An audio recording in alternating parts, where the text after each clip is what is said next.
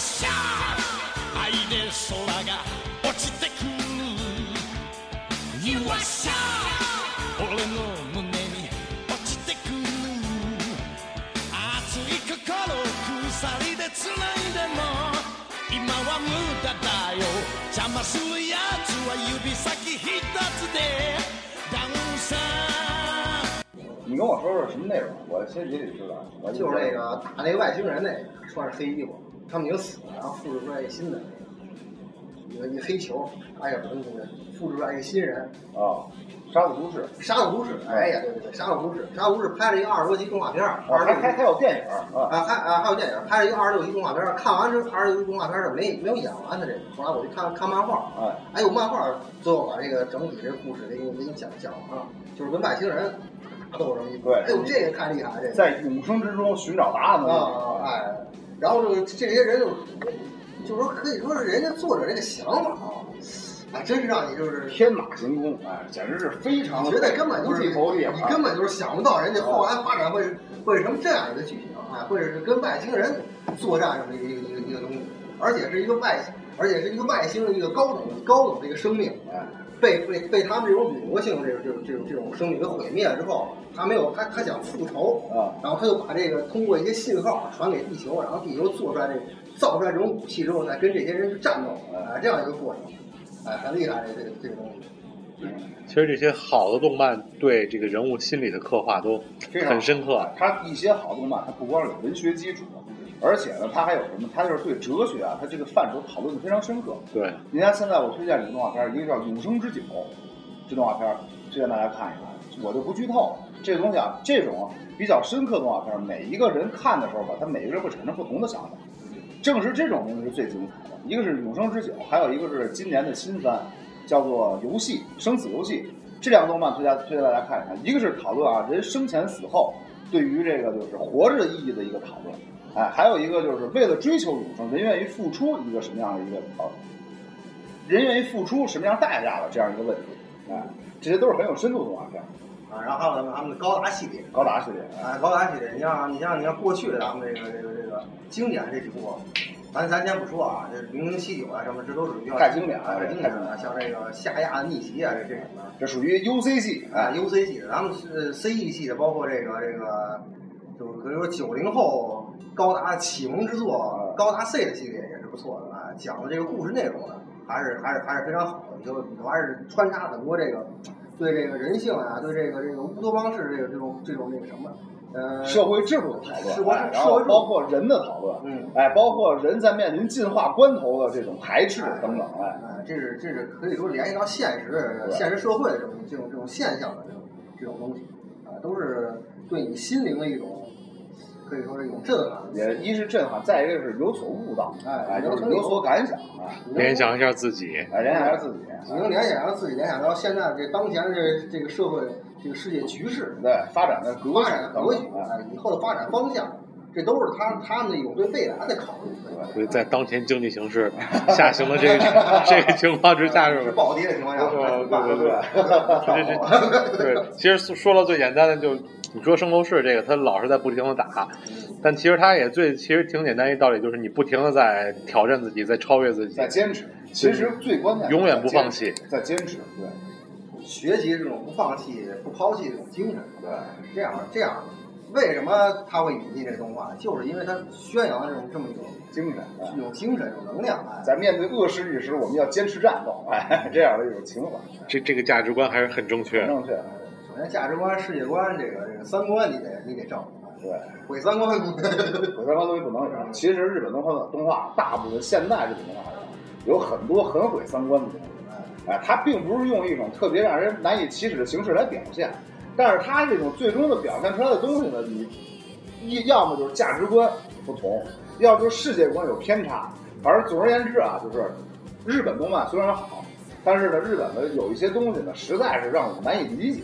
哎，包括很多就是在这一个事件上的一个看法，包括他对这个现代社会的一种解读上来说啊，就是日本的这种怎么说？我一直觉得日本的日本的这种日本人的这种心理是比较狭隘的，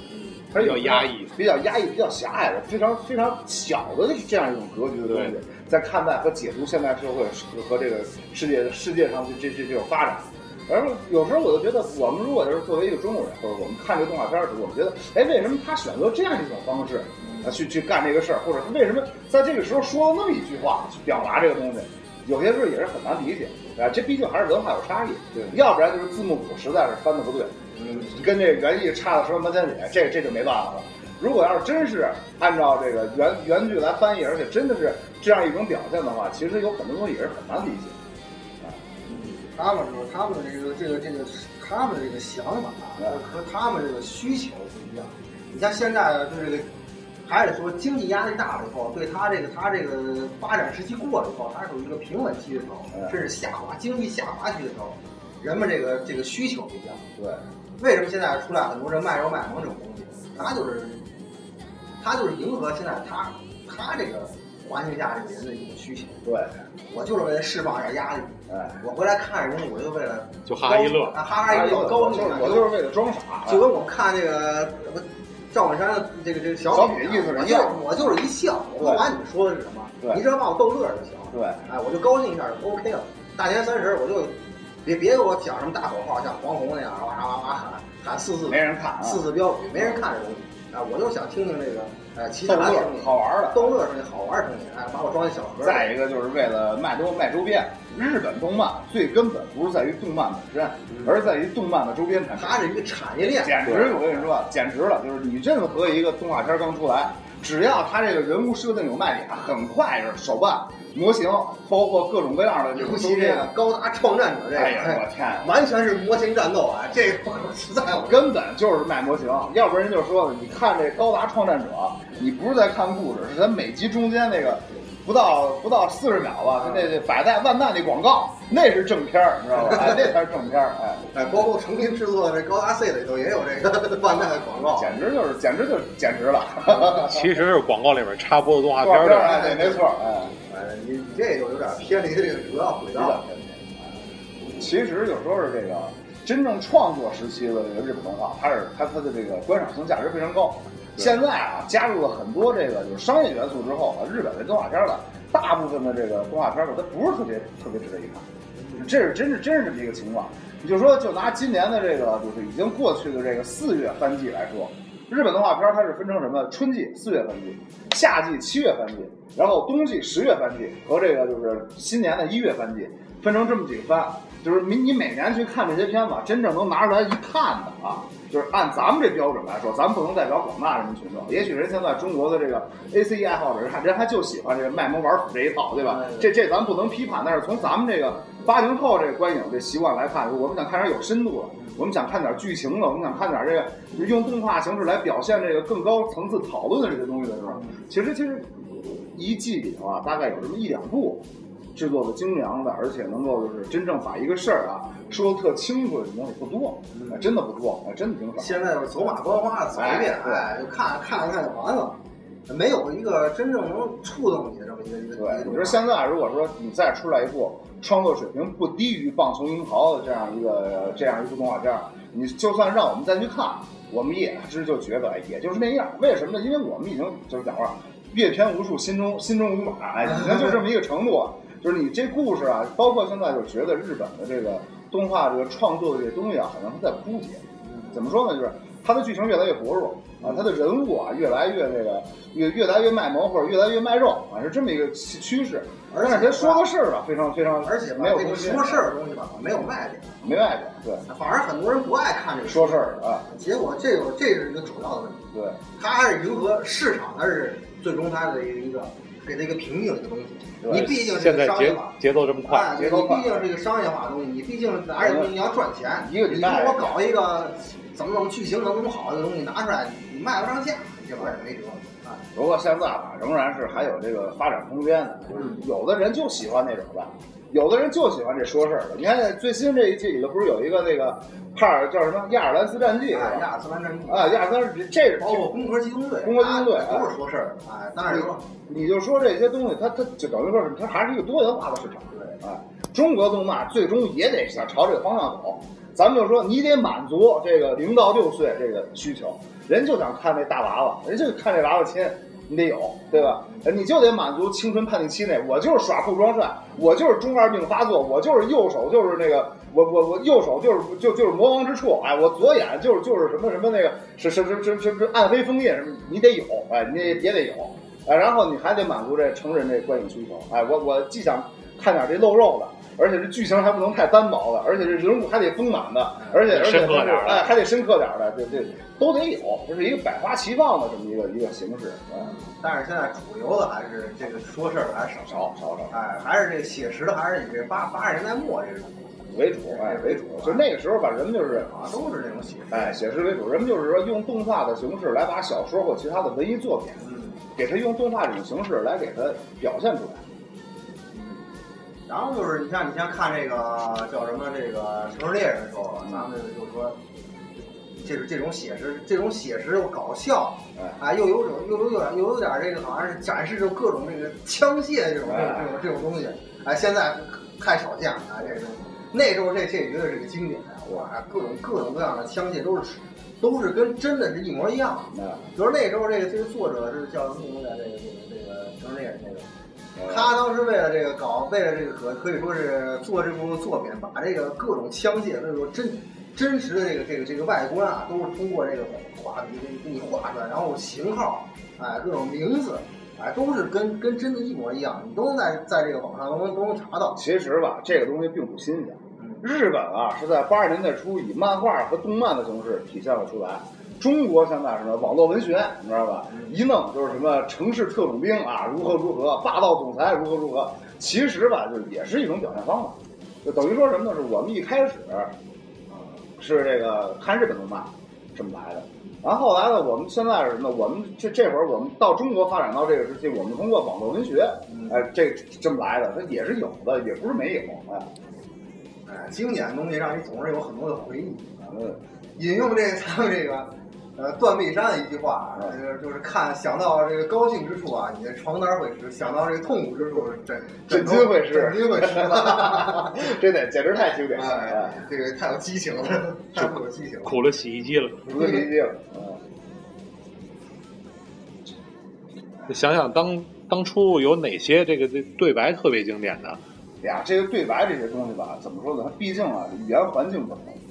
哎，你像啊，就是说啊，咱们说，只有是说什么一些啊特别经典的作品中，一些已经被广泛流传的这种作品中，有一些特别经典的桥段可以拿出来说一说。就比如说那个零零七九高达这里头夏雅那句啊，这都是年轻的过错呀，哎，或者是什么的左前单步太薄了，哎，等等这一类，它并不代表啊什么一个特别的一个著名的一个场景。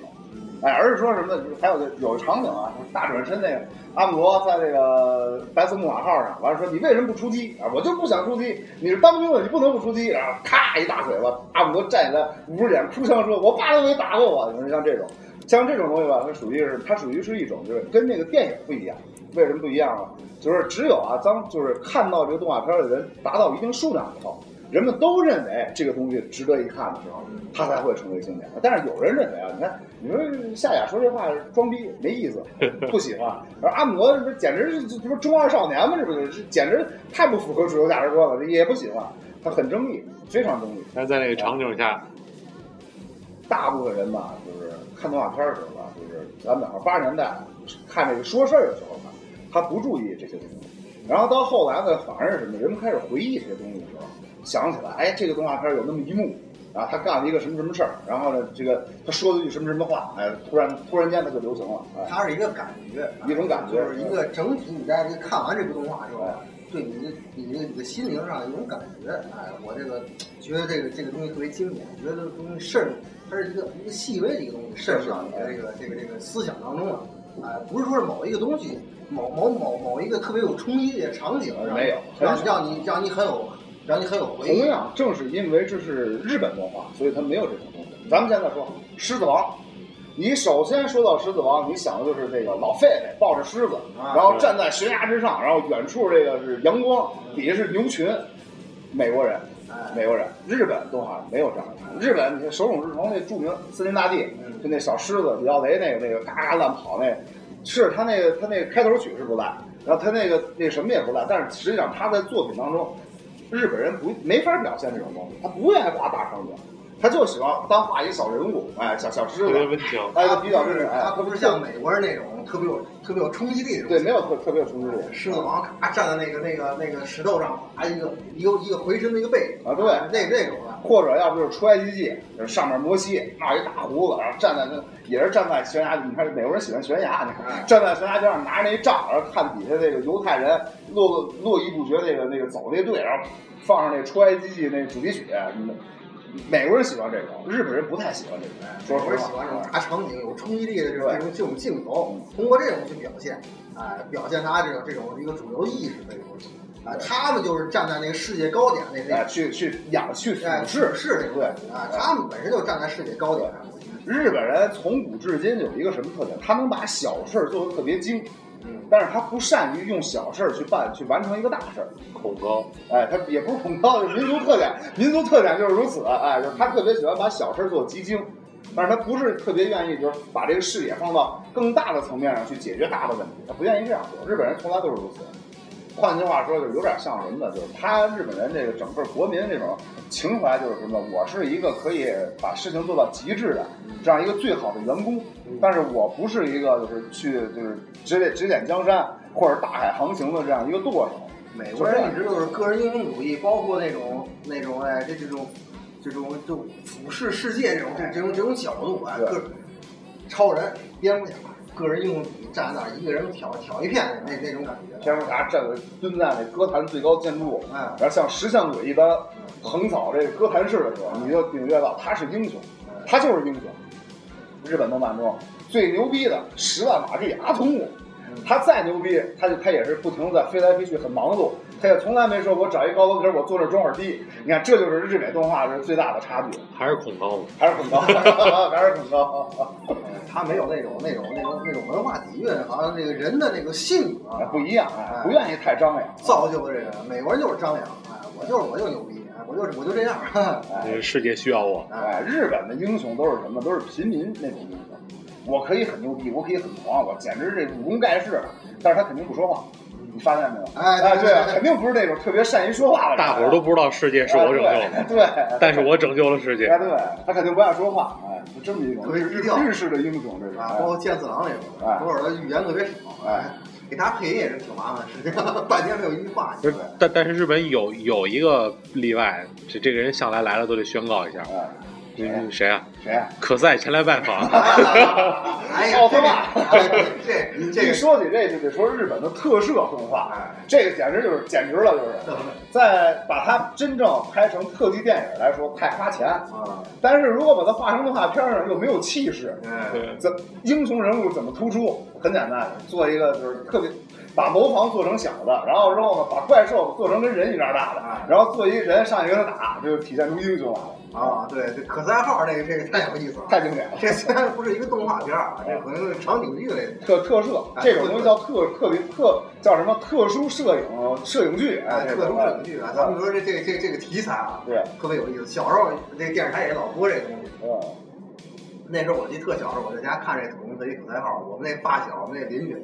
他爸不让他看，啊敲我们家门，敲开了，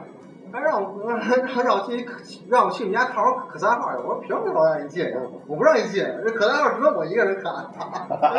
到现在三十岁了跟我提起这事儿来，我都觉得自己，我都觉得我当时为啥那么做呢？我太不人道了，应该让大家看一看才对。不是英雄是不是来了都得宣称一下我是谁谁谁谁谁，我来了。哎，可赛前来买菜，西红柿一块，黄瓜不卖。还有这时间停止运行呀！哎对。一群院里孩子拿着这个拿着这个就是有卖的，当时。有有有有。啊，木头棍儿，啊，十字金刀，咔俩木头棍儿分开 而且可赛，在我后来啊，我我长大之后，我回顾一下这可赛号，呃，可赛这个人太贱了，太操蛋了。哎，一旦你看他能打过别人的时候，他从来不用时间停止。对，一旦打不过的时候就时间停止。我说你每次都用时间停止这招，不是全解决了吗？你为什么不用呢？他又耗费多少能量？你说对，哎，后来我看那个有一个博士，我记得好像拄双拐，有一博士啊，是吧？后来被那个那个那个植物那个那个那个那个人打死了，嗯，中了一枪。在空中一个镜头，他在原地旋转有二十圈，我都快晕了啊！这样啊，转转转转，啊，倒倒倒地上二十圈了，直接我就晕了。我说哎，这东西实在是跟我毁我童年了。其实这特摄剧啊，在日本是从那个五十年代、六十年代的时候就已经非常风靡了。就当时什么那个假面骑士，等我跟你这么说，我看过一片花，那是五十年五几年一假面骑士一片花，他骑着一美国哈雷大摩托，这演员啊，然后身上啊拿那个卫生纸裹马，完了露一眼睛，你知道吗？哎，就这种形象。完了，日本都日本人特摄剧有一什么特点？他那个镜头切换啊，他喜欢让这主人公翻一跟头。就这歘加着音效，咵嚓一翻跟头，吭就转移到另外一个场景里来了。哎，是有这么一个特点。完了就看有那么一集，我记得那是一一集说一个什么事儿来着？说这人在不停的翻跟头，完了场景在不停的变化，哎呦，看得我有点一闭嘴。但是那时候也就是说什么呢？日本的这个特摄，它这个东西，从那时候开始一直到现在，就人也成为了一种特别具有日本特点的这样一种代表哎代表性的这这么一这这么一种类型，哎，也是非常好看的。你现在啊，再去看最近几年，就是一四年或者一三年拍的这些奥特曼或者是假面骑士这些特摄片儿，你网上也有可以看一看，制作非常精良，哎，几乎你就和那电视剧啊看起来是差不太多了。但是人家已经不是五毛钱特效的水平了，哎，特效非常棒。原来那个虽然你小时候看那时候还是还是很棒的，你知道吗？你小时候说有一恐龙特级可赛号，你记得恐龙特级可赛可赛号以后，可赛号打开之后能放出两个载具，是吧？然后这载具的前半截分开之后可以当小飞机，知道吧？哎，那个那个看一那个小时候发射可赛那个炮，啊，人间大炮，人间大炮啊，挺挺厉害的。咔，这个这头盔往下，那个那个面罩，咔往下一遮，躺那儿就变身了，你知道吧？啊，咔，自动就换衣裳。哎呦，当时那可赛帽啊，嗯可是火得了，有卖的是吧？有卖的特别火可赛帽呀。当时就想买一个可赛帽，家里不给买。哎，那会儿那会儿很多人啊，搞出很多有那种制作特别精良的一个塑整个一个塑料，咔前面能能遮住脸那个。后来 还有那个冬天卖那种棉帽，后面那个人造革的，然后是棉的，然后前面有一这挡挡风镜啊这样的东西，哎，前也跟可赛一样。哎呦我那东西真是 还有那个接着两个一块钱还是两块钱那塑料片儿啊就是一塑料片儿印着可赛，然后上面掏掏俩掏掏俩窟窿那个，哎呀那也有。那会儿拿鞋盒做生意啊，哎那都是人们这这这这搞出来就是这这种东西。哎，十分经典。哎，有时候咱们中国人买这动漫周边啊，怎么样？还是很有东西说的，我跟你说。哎，不是前两天在淘宝上看祖国版变形金刚嘛？肯定小时候也都玩过。哎，嗯，当时那个小孩们一到那吃完饭，大门口一站，嘁嘁咔咔，骑着变形啊，都都有过这个吧？对，举举两根冰棍筷子当那个擎天柱那个那个那个那个那个那那不是天线，嗯，那个俩那个出去烟筒烟筒啊，哎，太逗了。然后绕着那个学前班的院儿满院跑，对当时可赛那面具真是太厉害。当时我们学校里头孩子有一个面具啊，你想跟借着玩儿，根本不借。那那是宝贝，嗯，那绝对是宝贝。他老能当演可赛，我只能演旁边那开车的？吉刚，我还记得这个人呢。念口号那个，一准备，二那准备，放，一放就把他放上去了。我的妈呀！我现在觉得，我记得我我现在觉得就是个屁。我跟你说，义红班那个时候有一个这个班长，哎，叫什么来着就不说了，反正挺逗，长得特像那个葛德米子，知道吧？然后他特喜欢拿这个俩手指头往上一比，哎，就是然后就是闹一 OK 这手型，完事儿套眼珠子上，你知道吧？这种这种表情。大眼睛双眼皮啊，儿，对，葛德米子，简直逗逗坏了我们。后来想想，这人当时也够可怜的，只要一到这个，呃，一到这放下中间是课间休息时间或者一下学，他就是葛德米子。哎还还有还有还有一个女孩子老演那阿尔塔的公主，哎，人那可以。那是老穿一白裙子吗？呃，他没没有白裙子，挺逗的。哎呀，不过现在说起来这些事儿吧，想想是逗，但是也只能说那个东西太东西实在是太缺乏，少太少了。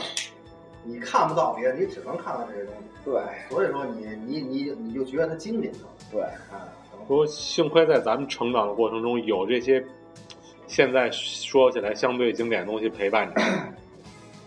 可能以后这个回忆当中，他们这个经典的就不多了，啊，就不能说不多了，就可以说是就是跟咱们这个这个这个观影的这个这这这个这种想法啊就不一样了。对啊，他们可能觉得以后就觉得《火影忍者》柯南是经典啊，但是咱们咱们在咱们看来，我觉得这东西实在是。他们或者从蜡笔小新开始看起，哎，蜡笔小新可真是经典，蜡笔小新可真是不错，对吧？最贱的一个小孩儿，哎那那个东西，第一一开始我看的时候我不太喜欢这动画片儿，我觉得小孩儿太贱了，太操蛋了，我这样揍他。但是后来越看啊，你终于你终于理解了，啊，终于理解，觉得不能有那种眼光去去看待这个东西。哎你换一种眼光去看的时候，这个东西太有意思了。对，蜡笔小新其实是部成人动漫，哎，哎好像你不敢做的事儿是吧？哎，对，还有好像你爸当时也没跟你一块儿做的事儿。嗯，不对，那那个年代，你爸想跟你一块儿做也没有这设备，没有没有没有这条件。你只能陪着你的儿子一块儿做这件事儿。为什么就说这个八零后这个主流群体，它成为这个市场主体之后，很多东西会发生改变？其实就是这样，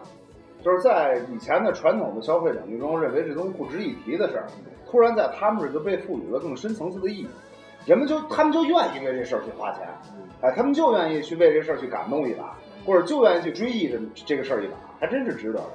他还但是呢反过来时代交错这个对。这个这个过渡期当中，哎，各种的文化、各种东西的涌现，导致他这个对这个各种东西的思考，哎，就是跟别人不一样。你再早一点的，再早先一点儿，六零后、七零后，他可能觉得这些东西，哎，我，我不，他们不喜欢，哎，他们还是比较传统。等到这个这个九零后，他们这个新兴东西接受的更多了，对，他们觉得这个无所谓，这东西你们看这东西我们不喜欢，哎，但是你这一代正处在这种过渡阶段的时候，啊对你的对你的影响冲击力，嗯有的这种东西呢，哎，就是呃非常的多，你就觉得这个东西跟你你正好处在一个这个原来没有，突然到有这么一个过程当中去，哎，这样的话你就你的你的想法往往跟别的别的这个时代人不一样，为什么说？咱们这波人经历了这三十年、三十多年，中国历史上从来没有过的变革。这是从来没有的三十年。哎，也是也是一个什么呢？也是一个打从打开国门啊，最新鲜的那种感觉扑面而来的那三十年。哎，对，正好是你刚刚就是能够理解这些东西，你刚慢慢长大，能够理解这东西的时候，这些东西铺天盖地的各种新型新式的想法、内容，哎，包括这个这个形式哎展现在您面前的时候，你就觉得，哎呦哎，眼花缭乱，然后然后各种的这个体会，哎，就就就就五味杂陈就来了，哎，各种，新的感触要比这个对事情的描述要多，哎，是这样一种主要是感触多。感触。东西还还都是哪些东西？啊，其实东西本身没有太多东西，主要是你的感触不一样。你感觉着，哎，以前没有，哎，突然他给我一种启迪，我的生活可以是那样的，嗯，或者说我也可以像那个主人公一样，怎么怎么着，或者说我当到主人公可以当旁边那个，哎，如何如何，哎这样一种体会。或者当当你工作了以后，突然发现，我现在的生生活的这个状态，或者某个场景，就是当年我看的某些不一定是动漫的，包括你看过这些东西包括当时我们做盗版盘的时候，我们做棒星行这部盗版盘，这个盗版盘的时候，最后要有一段这个这个简介啊，哎，你看别的动画片的简介，啊，把这剧情大概给你给你说一说说一说，或者说或者说讲一个什么什么青春的故事，我们不是，我们要找一些特别深刻的文章啊，对这个有深入理解这么一一一个东西，啊把它放到那个简介上去，让这个也也也特别精良。等于是做了一个这个动动漫文化的一个传播的工作，等于是自己把自己这种理想哎，给放在这个寄托在这个东西上寄托在这个东西上啊。其实买的人可能不觉得，人家把这皮儿撕就扔了。哎我们自己自己还还还还还还挺美的，我们卖的是情怀。哎卖的是情怀哎真是情怀真是情怀。当时真有这种情怀，做的真是那啥，尤其是这个这个放心好这个东西，当时做的是。当时不管从这个我们这个这个外面这个这个这个封壳啊，到里头这个内容啊，包括加入的简介，甚至我们把这个原声的音乐都给添进去了，你知道吧？哎，你还可以听到这整首的原声音乐，哎，这样的一一个特辑加到这个最后一一个一张光盘的这后面，哎，这样的，真的是想把它做成一个，这让真的是特别渴望啊，让这个购买人去理解我们这个想法，这种感觉。这种东西吧，在日本的主流渠道上有，是叫典藏版。嗯每隔多少年，比如说前一阵子高达三十周年，嘎出一典藏版，然后最后加入很多设定集周边，嗯包括你讲话的这个音乐内容等等，全都有。哎，典藏版嗯比正常价格要贵好多。嗯讲话卖的就是情怀，嗯哎，就是情怀。你不是死忠，不是死饭，啊，你不你不你愿意你根本你不懂。啊，哎，根本不懂，你也不愿意买这东西。田中香田中芳树那个《银河英雄传说》，嗯就是什么动画片儿搭着这个小说一块儿卖。嗯小说多少本啊？小说十八本儿，小说多少钱？拢共下来他妈十几万日元，你知道吗？嗯还这这还已经是精编修订版了，就是已经去了很多乱七八糟内容的，就是最终版本了。嗯完了加上这动画片儿卖，整个加上动画片儿卖还不算，还要再送你一个那个叫什么什么什么级那个那个巡洋舰那模型，嗯 那一模型又好几十万，整个下来之后你买一套这东西得得花上万美刀啊，这概念啊。嗯那那也是马上卖脱，哎，一下我们这玩意儿就做十万套，哎，就是面向十万个最死忠的这个一个英雄传爱好者，哎你给他来晚了就没了，这极具收藏价值，你知道吗？这 个咔就卖断，哎，嗯还有就是咱们刚才说这个就是《超时空要塞》，嗯它这主题曲嗯在二十五周年的时候，还卖一张光盘，呃，一万八千日元，只有一首歌，嗯，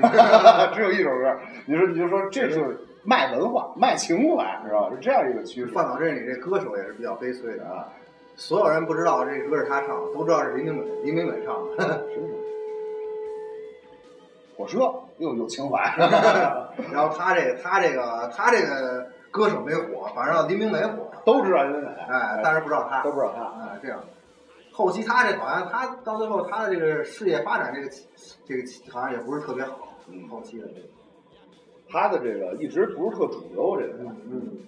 因为他这个东西代表的东代表的这个东西太那个太深入人心了，这个你太深入人心了。结果导致他本身这个原原创这个人员好像反而就是更那个，对哎，大家都记住林美美，但是都没记住范岛真理。嗯但是后来也是有改观的，就是到最后这个范岛真理，就是作为就是在黄金时动漫黄金制作时代涌现出的这种动漫型的歌手，然后最后逐渐的后来转正，然后唱主流流行歌曲等等，也是有一定市场的。嗯啊，大家哎，这是林俊杰新出的专辑了，这是，呃，是这样一种态度来看待他出的作品。嗯现在就是什么？正好啊，现在中国的这动漫市场啊，正处于这发展期。实际上，在这个时候啊，如果你制作出一些精品，或者制作出一些特别有代表性的东西来说啊，它也是一个在若干年以后值得去被人们追捧的一种文化现象。嗯，这这也是非常值得的。你还是你这个你这个创作反而是枯竭了，我觉得不如还不如原来那个想出那个叫什么七个葫芦娃那个，那个啊对还不如那会儿哎不如那会儿好哎。您那会儿这七个葫芦娃做的多好，完全脱离开一个这个历史，对，完全脱离开你的历史，完全脱离开你的文化，然后然后做制作这么一个这么一这么一部东这么一部这个很神神话这么一个动画片儿。对，啊，你看现在很很多过去那个经典都是在原有的故事基础上再去做，什么三个和尚呀，小蝌蚪找妈妈呀，哎，《西游记》呀，《封神榜》呀，都是在这个基础上去去不断的改，不断的改。要不就是《三国演义》。哎，其这这个东西其实没有必要。《三国演义》这个前几年推出的动画版还是不错的，但是人们一听《三国演义》就烦了，你老是固守在这个东西上，对，你就那啥。其实那《三国演义》做的是也是在有很精良，非常是是日本团队，啊好像日本团队好像给给给制作的这么一个，呃，跟这个中国合作的这么一个，对，非常制作非常精良。制作非常精良，五十多集，讲的跟那个书上写的一样，对，哎，基本上是非常写实的一个东西，一个那个忠实原著。啊，忠实原著，哎哎，特特棒，嗯，忠实原著，嗯，但是你让小孩看，觉得没劲。看不下去。哎，为什么不发大招？哎，对，没有大招。为什么为什么关羽不练这个这个是这个这叫这叫什么是呃生呃这生袜什么的为什么没有这些东西？啊？嗯，太普通了。太普通了，哎，做就是好像是太接近于电视剧那种那种那种做法。换句话说，就是群体定位不是特好，嗯给小孩看，小孩觉得不够炫；嗯，哎，给青少年看，青少年没有那个时间；哎，给成年人看，成年人看这个。成年人我看过书，我对，说看过电视剧哎看我看过电视剧，我看你这干嘛呀？对妈这个。对哎其实他应该改改变，真想做点大招，就跟那个《三国战记》那游戏似的，啊对把那个大招做进去。或者是跟那真三无双似的，哎，也闹一上来之后，每人先看，先切瓜砍菜一般，先撂倒他们对面千八百的，然后上去再说一段话，嗯然后加点回忆，然后再来来点这个历史剧情的补充。他这个三三三三那个这个这个三红双这个，完全是那个那种那种日本话那种那种英雄英雄那种，一上来哎我要改拯拯救世界啊，改改变改变我这个呃寰寰宇之内无无人能敌这这这这种的，呃，日式英雄就是话多事儿少，哎，要不就不说话，嗯，哎。要不就是成就霸业，成就霸业，就是我的一切都是有我的意义在这里的，哎，哎以礼，哎，要是我是歌剧，哎，属于这种性质的这样一个，特别就是已经是必须的，他是一个特别鲜明的一个人，有点这种军国主义感对，觉，不是军国主义，他人物必须鲜明，必须贼中二，啊。必须忠实于自己的想法去做这些事，嗯，剑心，剑心，哎，《浪客剑心》这个作品是非常非常非常好的一部作品，它就是以一个特别简单的一个叙事过程，完最后把这个故事逐渐引入高潮。嗯日本在那个时期的长篇动画有非常具有特点的动画，基本都是这样开始的。嗯像《犬夜叉》也是一上来它也是一特简单一叙事这么一个过程，完了逐渐的带入到这个犬夜叉的这个故事中啊，来历啊，最后与最终的这个大魔进行作战等等啊，这些包括这《浪客剑心》那个十刀疤形成那个那个那个剧场版，哎。叫那个叫追忆篇，哎，那个是真棒的制作，哎，《浪剑心》最后在一三年、一四年制作的电影版也非常好看，非常精良的电影版。他的那个主题曲，呃，《浪漫剑心》的主题呃，曲，音乐好像不是很很很让人记忆深刻。呃，应该也是不错的。但是说什么呢？就是我们对于这《浪漫剑心》这东西，好像感觉他这个就是以辅助剧情推进为原则，这种东西不是特别有印象，印象不是特深刻。《浪漫剑心》主题曲，《浪客剑心》主题曲好像不是特别特别特别特别，不像不是特出彩不像棒棒球英豪什么，听着这么热血啊，沸热血沸腾《的。生日行驶》这种的，反而是这个《犬夜叉》这首主题曲特别的好听。在这里强烈建议大家听一下这主题曲。其实很多这个主题曲啊，这个这个好多好多制作比较精良，我比较喜欢这动漫主题曲都不是特别出彩，嗯，往往不是是还是八十年代那一阵儿那个，对那个那种特别出彩，特别好听。包括高达主题曲都哎都很出彩啊，包括高高达 C 的那那那那那那一部那个那个小那那中间是插曲啊，那个也特别出彩，那个高达 C 的主题曲，后来那个零零那主题曲。呃，真要说起高达来说，不在 UC 系列来说，它的这个主题曲啊，都是以这个就是大交响风格和这个就是八十年代主流流行那种那个电子音乐混合结成的这种东西啊，也是不错的。尤其是被冠以这个时代的眼泪的这个高达 Z 的这个主题曲啊，还是值得一听的，还是挺不错的。当时那个有个动漫，动漫什么的一个杂志，嗯他每次都都要带一张那个光盘或者是那个磁带，嗯他这里头有好多这个这个就就是这个动漫游戏的主题曲，嗯然后那会儿你你你那会儿我获得这个动漫游戏主题曲的最最终的渠道就是就就就就就是这个杂志就是这个杂志嗯，当然这杂志卖的还挺贵。啊，那那会儿还还还还买不上，后来我们那个同学好像买了一部，买了一个一本儿。那会儿那他是集合了一个这个，当时就是比较著名的这些动画片儿这个这个主题曲，这个这这这么一盘磁带，哎，有有有什么《圣斗士星矢》的呀，包括那个《最终幻想八》的那个主题曲，包括那个叫什么，还有那个有一个动画片儿我印象不太深了，好像是那个通过这个叫什么呀？叫印度的一个这个神话改编这么一个嗯，动画片儿啊，还是各种武器啊，那个各种变身那种，那那个叫什么？他那主题曲也也也不错，也挺好听的。嗯反正日本动画一说起来就是萝卜戏，早期啊，机器人儿啊，写实戏，就像乌龙派出所对那个啊，那个那个灌篮高手，灌篮高手啊，灌篮高手那主题曲，好像知道说说喜欢你那个啊，那那个来来记那个男儿当入樽，啊，男儿当入樽，非常经典。这也是港版的翻译。港版翻译啊。日本动漫从发从这个就是黄金时代，一直到现在，这种属于是百花齐放、百家争鸣这样一个时代，然后逐渐显示出它这个枯竭的这种这个这种现象，哎，等于就是等于就跟咱们这个年龄成长的阶段基本差不多。嗯，哎其实美漫现在也也也是也基本目前现在也是这样不定了。你看美漫原来那些什么。呃，忍者神龟啊，什么的，这个这个这种蝙蝠侠、超人啊，都是那种超级英雄、超呃漫画超级英雄那种那种那种那个啥改编的。对啊你看他后来他也没有什么新作。其实也不是没新作，而而是说咱们接触不到那么广了。嗯，是，其实你像什么 BBC、NBC，还有那个 CBS 等，他们也有动画片儿。他们那动画片怎么说，就是比较比较现象化的啊，就是现在说起来还大部分都能知道的，就是一个南方公园儿，哎，就就是嘲讽时政，然后呢加入自己观点，标新立异，然后屎尿屁横流这么一部动画片儿。这动画片儿还是值得一看，美漫中难以就是很很难就是找到第二部啊这么有个性的，而且这样这样这样有思想的动画片儿。美漫还是以那种大电影那种动画，大带点那个属于全球推广性的，哎，大电影那种，你属于对大制作那种，大制作，啊，那种还还是挺棒的。你看前两年那个什么《冰雪奇缘》什么的，很很好。玩具总动员、机器人总动员呀，什么这种啊，那 OE 啊，机器人总动员这这这这个动画片挺棒的，，VOE 做的做的特别好，也是一种这个这个这个地球毁被人类毁灭之后的一种思考，可以说是。这只有这一个机器人生活在地球上，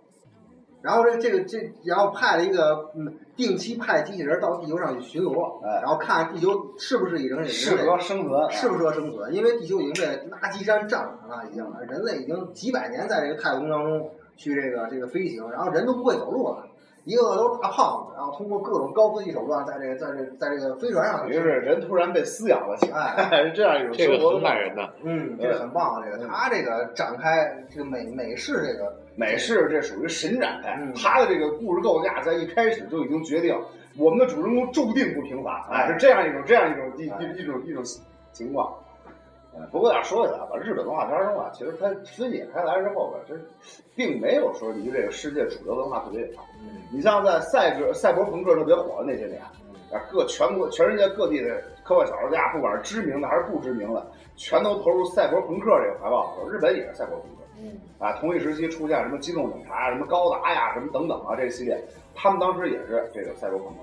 完后来呢，就是进入这个太空歌剧时代了。大家都是太空船，哎，全是向往着这个星辰大海的时候，也是英雄传说，啊，什么无责任舰长啊等等，耳熟能详，一说起来都是如数家珍。这些这些非常著名的这些系列也都有，嗯，哎，包括还有后来的什么那个，呃，到什么天地无用啊，什么这种，就是日常化、写实化这种东西出来之后，这也是仍然是跟着时代走的。到最后就是什么呢？主流文化偏向于日常，啊，就是老百姓是怎么过，哎，你是怎么生活的时候。日本动漫也是日常，哎，像什么《南家三姐妹》什么这些，也也是很有意思的作品，呃，也也很不错。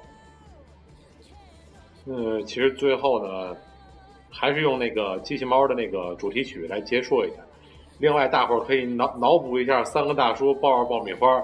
在看完这个《伴我同行》之后泪流满面的场景。想想吐的我们就不管了。